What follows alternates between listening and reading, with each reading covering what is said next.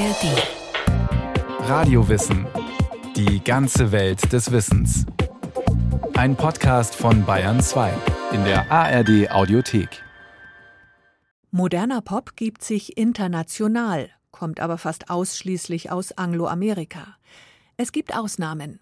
Der Nigerianer Fela Kuti hat zusammen mit dem Drummer Tony Allen den Afrobeat erfunden, eine westafrikanische Musikrichtung, die ihren Platz gefunden hat in der globalen Popkultur. Das hat keiner geahnt. 1978 treten beim Jazzfest Berlin Fela Kuti und seine Band Africa 70 auf. Das Konzert wird von der ARD live in die Wohnzimmer übertragen. Kaum jemand hat zuvor etwas von dem charismatischen Afrikaner gehört, geschweige denn von seinem Ensemble. We call it the underground spiritual game. Zwölf Musiker und sechs Sängerinnen stehen im Halbkreis auf der Bühne. In der Mitte vor ihnen eine Orgel, die als Musikaltar dient. Der gärtenschlanke Künstler, gewandet in einen hautengen farbigen Stoffanzug, umkreist das Instrument er singt, spielt Orgel und Tenorsaxophon, gibt Anweisungen per Fingerzeig. Aufgekratzt schäkert er mit dem Publikum, während er über die Bühne tänzelt.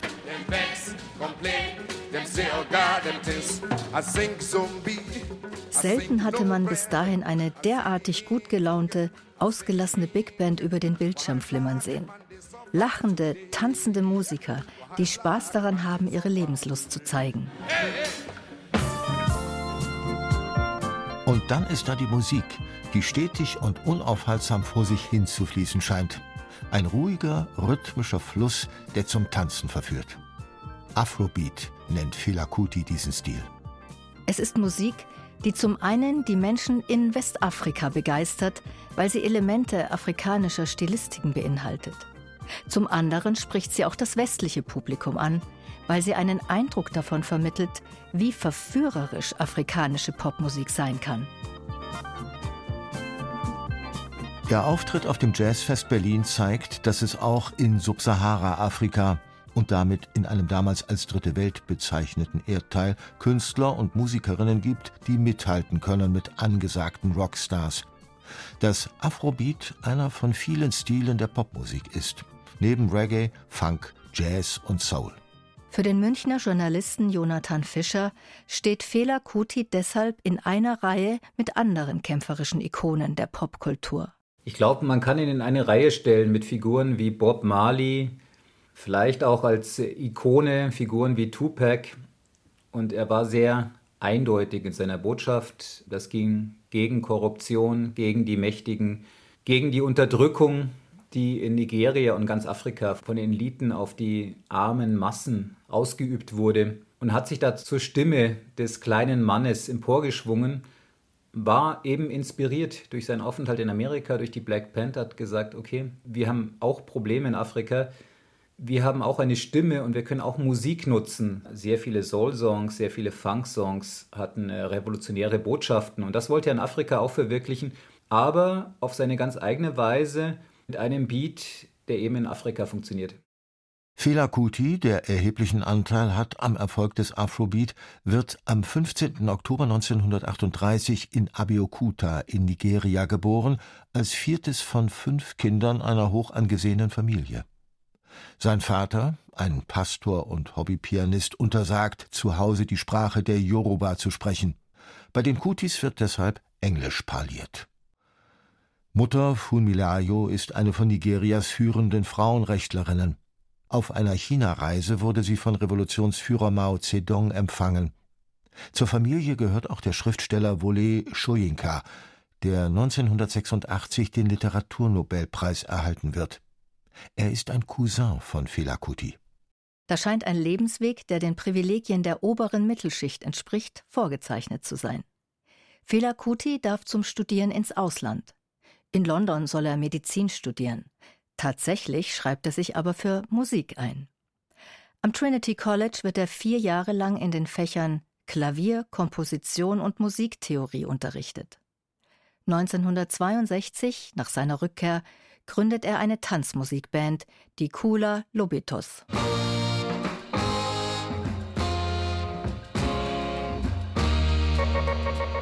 1969 folgt ein weiterer Einschnitt.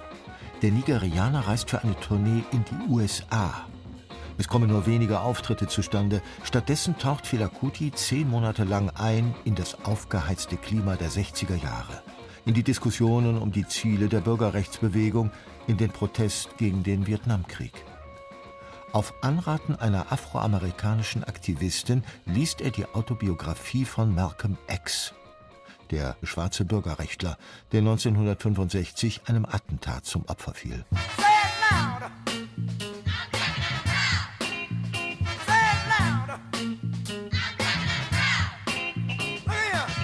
Der Westafrikaner lernt auch die Künstler- und Musikerelite des schwarzen Amerika kennen.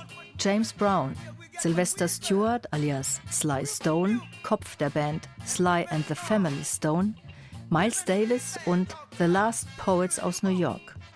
Die letzten Dichter rezitieren, begleitet von Percussion, Gedichte und schaffen so eine Blaupause des Hip-Hop.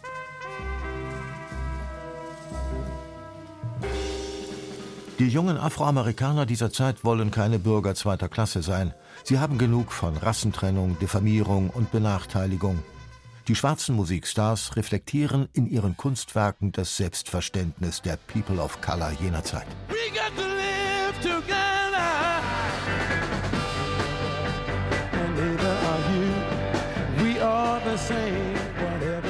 Fela Kuti lernt auch Angela Davis und Stokely Carmichael kennen, Wortführer der sogenannten Neuen Linken und der Black Panther.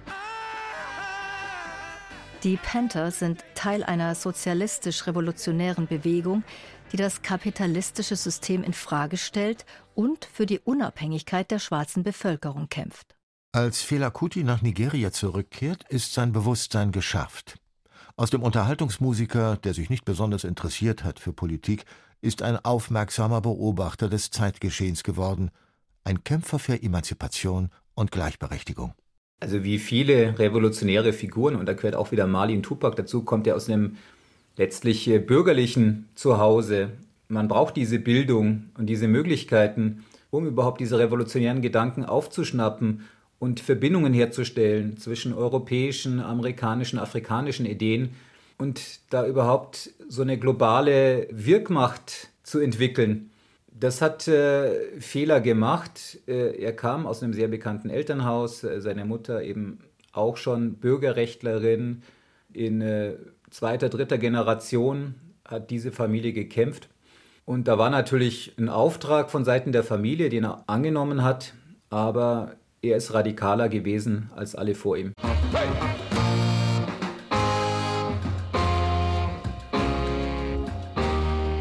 Nigeria ist das bevölkerungsreichste Land Afrikas.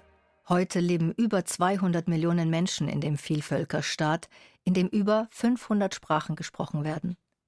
Die ehemalige britische Kolonie, 1960 in die Unabhängigkeit entlassen, wird immer wieder als Schwellenland bezeichnet, als Nation, die auf dem Weltmarkt mitspielen könnte, weil sie über enorme Erdölvorkommen verfügt. Die Erdölreserven im Niger-Delta sind es, die dem Land in den 60er Jahren einen gewaltigen wirtschaftlichen Aufschwung bescheren. Sie begünstigen aber auch die Herrschaft der korrupten Militärregierung. Letzten Endes entfachen sie überdies den Biafra-Krieg, einen brutalen Bürgerkrieg, der zwischen 1967 und 1970 entbrennt. Zwei Millionen Menschen werden Opfer dieses Stellvertreterkonflikts, in dem Großbritannien und die Sowjetunion die offiziellen Machthaber unterstützen, während Frankreich, Portugal und Israel den Aufständischen helfen.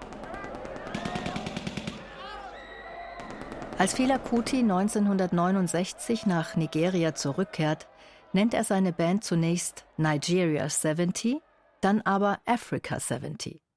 Kwame Nkrumah, der Präsident des Nachbarlandes Ghana, propagiert den Panafrikanismus, den Zusammenschluss afrikanischer Nationen als Ausweg aus der Misere des Kontinents.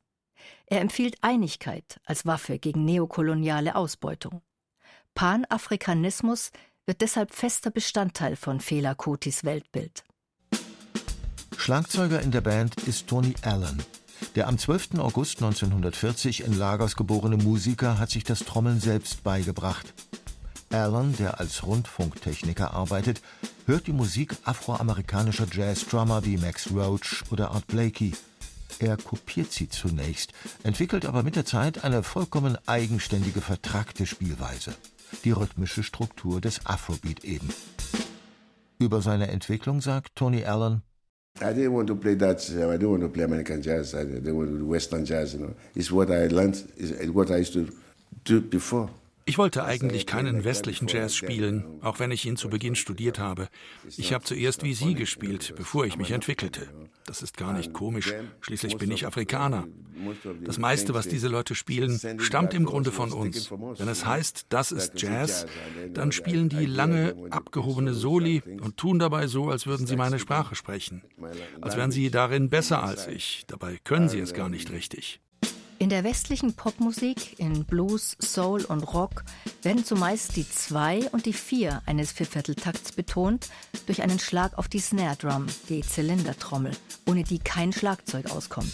Tony Allen jedoch spielt auf der Snare-Trommel kurze Themen, denen er alles andere unterordnet.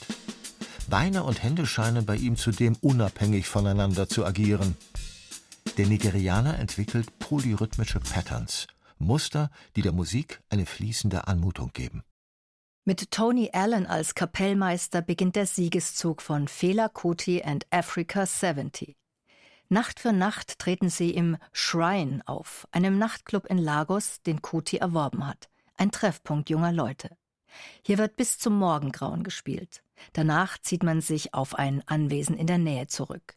Die Kalakuta Republic, wie Fela Kuti sie nennt, hat er zum exterritorialen Gebiet erklärt.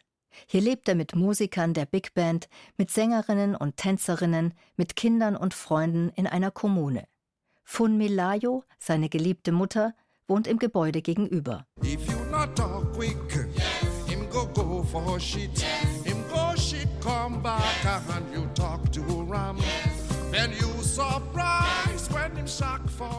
Kutis Texte, in Pidgin English verfasst, enthalten griffige Bilder und doppelbödige Wortspiele. Im Großen und Ganzen lassen sich zwei Themenfelder ausmachen. Es gibt Songtexte, die den sprichwörtlichen Finger in die Wunde legen und gesellschaftliche Missstände anprangern. Das Kürzel ITT des US-Konzerns International Telephone and Telegraph Corporation etwa übersetzt Fela Kuti mit International Thief Thief, internationaler Dieb. Andere Texte wiederum versuchen darzustellen, was die afrikanische Identität ausmacht. In Lady zeichnet der Sänger, ein unverblümter Macho, das Bild der selbstbewussten afrikanischen Frau. Sie definiere sich als dem Mann ebenbürtig und sei sich ihrer erotischen Macht überaus bewusst, erklärt er. If you call a woman African woman, no go gree. She go say, she go say, I be lady. She go say, I be lady. She go say, I be lady. Fela Kuti bricht also mit traditionellen westafrikanischen Vorstellungen vom Sänger als Auftragskünstler, der vor allem für musikalische Lobpreisungen eines Auftraggebers zuständig ist.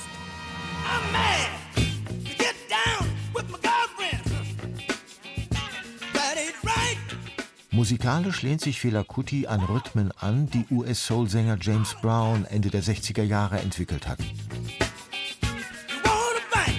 Der Afroamerikaner, der ebenfalls mit einer Big Band arbeitet, nutzt rhythmisch stark synkopierte Strukturen, die nur auf einem einzigen Akkord aufgebaut sind. Browns Funk gibt sich als bodenständige afrikanisierte Form moderner Tanzmusik oder besser als das, was sich Nordamerikaner darunter vorstellen. Sowohl der Funk von James Brown wie auch der Afrobeat, der viele Elemente westafrikanischer Musikstile beinhaltet, entsprechen der These des Black Atlantic, eines zusammenhängenden Kulturraums, den der Geisteswissenschaftler Paul Gilroy in einer wegweisenden Cultural Study erstmals beschrieben hat. Black Atlantic, das ist ein System des Austausches über den Atlantik zwischen Kingston, New York, London, Accra, Lagos, Luanda, Rio.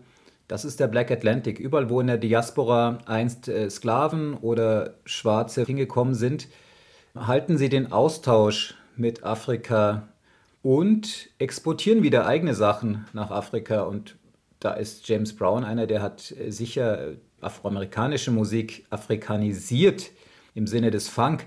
Aber das ist ein Ping-Pong-Spiel. Das ging wieder zurück nach Nigeria. Und heute gibt es wieder eine Afrobeat-Szene in Brooklyn, die wieder diese nigerianischen Rhythmen ähm, zum Teil in Funk oder Hip-Hop einbaut. Die ganze Popgeschichte des Westens lebt von diesem Ping-Pong-Spiel. Die Selbstbestimmungsversuche beschränken sich nicht nur auf mutige Songtexte. So legt Fela Kuti seinen alten Namen Ransom ab, weil es aus seiner Sicht ein Sklavenname ist. Fortan nennt er sich Anikulapo. In der Yoruba-Sprache heißt das der, der den Tod in einem Beutel trägt, also unsterblich ist. Er ehelicht, obwohl bereits verheiratet und Vater dreier Kinder, an einem Tag sämtliche Sängerinnen und Tänzerinnen seiner Band. Auch wenn diese Versuche, ein autonomes, unangepasstes Leben zu führen, heute überkandidelt und fragwürdig erscheinen, im Nigeria der 70er Jahre entfalten sie eine ungeheure Wirkung, die die Militärregierung nicht auf sich beruhen lässt. Fela Kuti wird, ähnlich wie sein Cousin, der spätere Literaturnobelpreisträger Wole Soyinka, mehrfach verhaftet, ins Gefängnis gesteckt und misshandelt. Aber er gibt nicht auf. Im Gegenteil, die Machthaber greifen deshalb zu heftigeren Maßnahmen. 1977 stürmen tausende Soldaten Fela Kutis Kalakuta Republic. Sie verwüsten das Anwesen, schlagen und vertreiben die Anwohner. Fela Kuti und seine Mutter werfen sie aus dem dritten Stock eines Gebäudes. Die Mutter stirbt, ihr Sohn erleidet eine Schädelfraktur. Die Rolle des Weltverbesserers gibt er dennoch nicht auf. Der Auftritt 1978 beim Jazzfest Berlin markiert einen Höhepunkt seiner Karriere.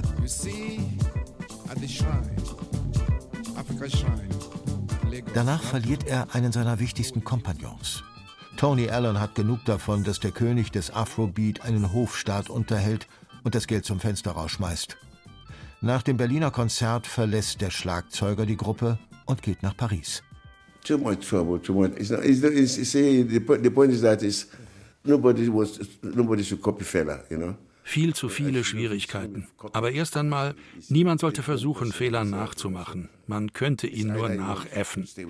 Man konnte nur auf seiner Seite sein oder man hielt gleich die Klappe. Besser als er konnte man es nicht aufziehen. Kritisieren war also kaum drin. Er wusste, was er tat.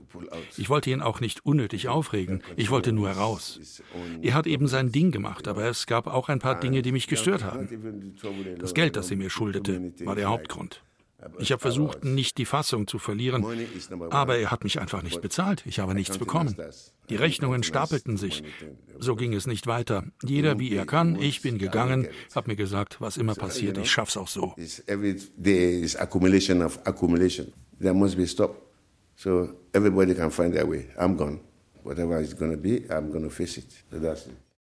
In Lagos geht es zunächst routiniert weiter. Fela Kuti trägt dem Verlust Rechnung und benennt seine Band um.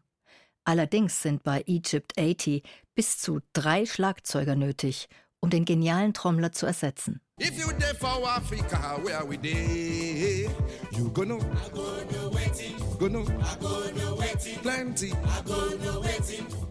Der Ausstoß neuer Alben nimmt während der 80er Jahre ab. Allmählich wird es ruhig um den König des Afrobeat.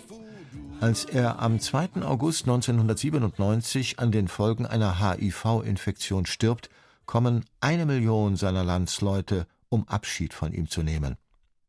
Das Kapitel Afrobeat scheint damit weitgehend abgeschlossen zu sein. Weit gefehlt. Nicht nur in den USA werden Fela Kutis Alben immer wieder neu aufgelegt. Eine junge Generation westlicher Popmusikerinnen und Musiker macht sich mit dem Afrobeat-Idiom vertraut und spielt mit ihm. Friday late night narratives, the soft touch of your hand. I wonder, could I taste the difference? Now I'm no longer in the man. Vor allem die rhythmische Struktur des Afrobeat wird integriert in die Popkultur. Die Sozialkritik, die mit dem Stil verbunden ist, kommt vor allem in einem Fehler-Musical zum Tragen, das 2008 in New York uraufgeführt wird. Zwei Jahre später feiert es im Londoner West End Premiere. Und das, obwohl die Biografie des Musikrebellen alles andere als eine Boy Meets Girl Geschichte ist, wie für die meisten Musicals obligat. Ich glaube, Fila hat so ein bisschen ein modernes Märchen gelebt, gerade von Menschen, die selber in Befreiungskämpfen tätig sind oder verstrickt sind, gibt er so eine Galionsfigur ab. Und da hat er in Afroamerika fruchtbaren Boden. Da gibt es diese Tradition noch viel länger als in Afrika mit äh, den Befreiungskämpfen und der politischen Opposition, die mit Musik, mit musikalischen Mitteln auch kämpft. Da ist einer wie Fehler einfach fast dafür geboren, dass er da eingemeindet wird und heute für Afroamerikaner sicherlich genauso wichtig ist wie für Afrikaner. Nicht nur Femi und Shun Kuti, Fela Kutis Söhne, führen als Bandleader das Erbe des Musikrebellen weiter. Auch Schlagzeuger Tony Allen, der am 30. April 2020 in Paris gestorben ist, hat großen Anteil an der Verbreitung des Idioms. Er hat mit namhaften Jazzkünstlern, mit Rockmusikern und Techno-DJs kooperiert und gezeigt, wie anschlussfähig der Afrobeat ist.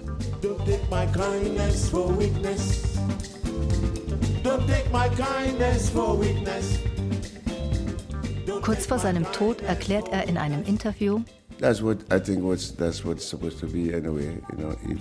so gehört es sich. Ich darf die Evolution des Stils erleben. Was wir vor Jahrzehnten geschaffen haben, wie viele sich dem heute annähern. Ich finde, es muss so weitergehen. Mehr Leute sollten ihn spielen. Er ist nicht an einen Ort gebunden. Wenn man Afrobeat mit Funk, Jazz oder Reggae vergleicht, sieht man, dass er noch ein riesiges Wachstumspotenzial hat. If you compare to funk or compare to reggae or compare to jazz or whatever, you know, it's, uh, it's still not get there yet. Don't take my kindness for weakness. Er hat noch ein riesiges Wachstumspotenzial, der Afrobeat. Da kommt sicher noch viel mehr. Eine Radiowissen-Folge von Markus Meyer. Apropos viel mehr, gibt's auch hier zum Beispiel eine Radiowissen-Folge über den Bossa Nova, die Musik eines politischen Aufbruchs, oder über die Wiege des Jazz, New Orleans, oder über Musik und Evolution und die Frage, warum Menschen überhaupt Musik machen. Alles zu finden in der ARD Audiothek und überall, wo es Podcasts gibt. Radio Wissen gibt's auch als Abo.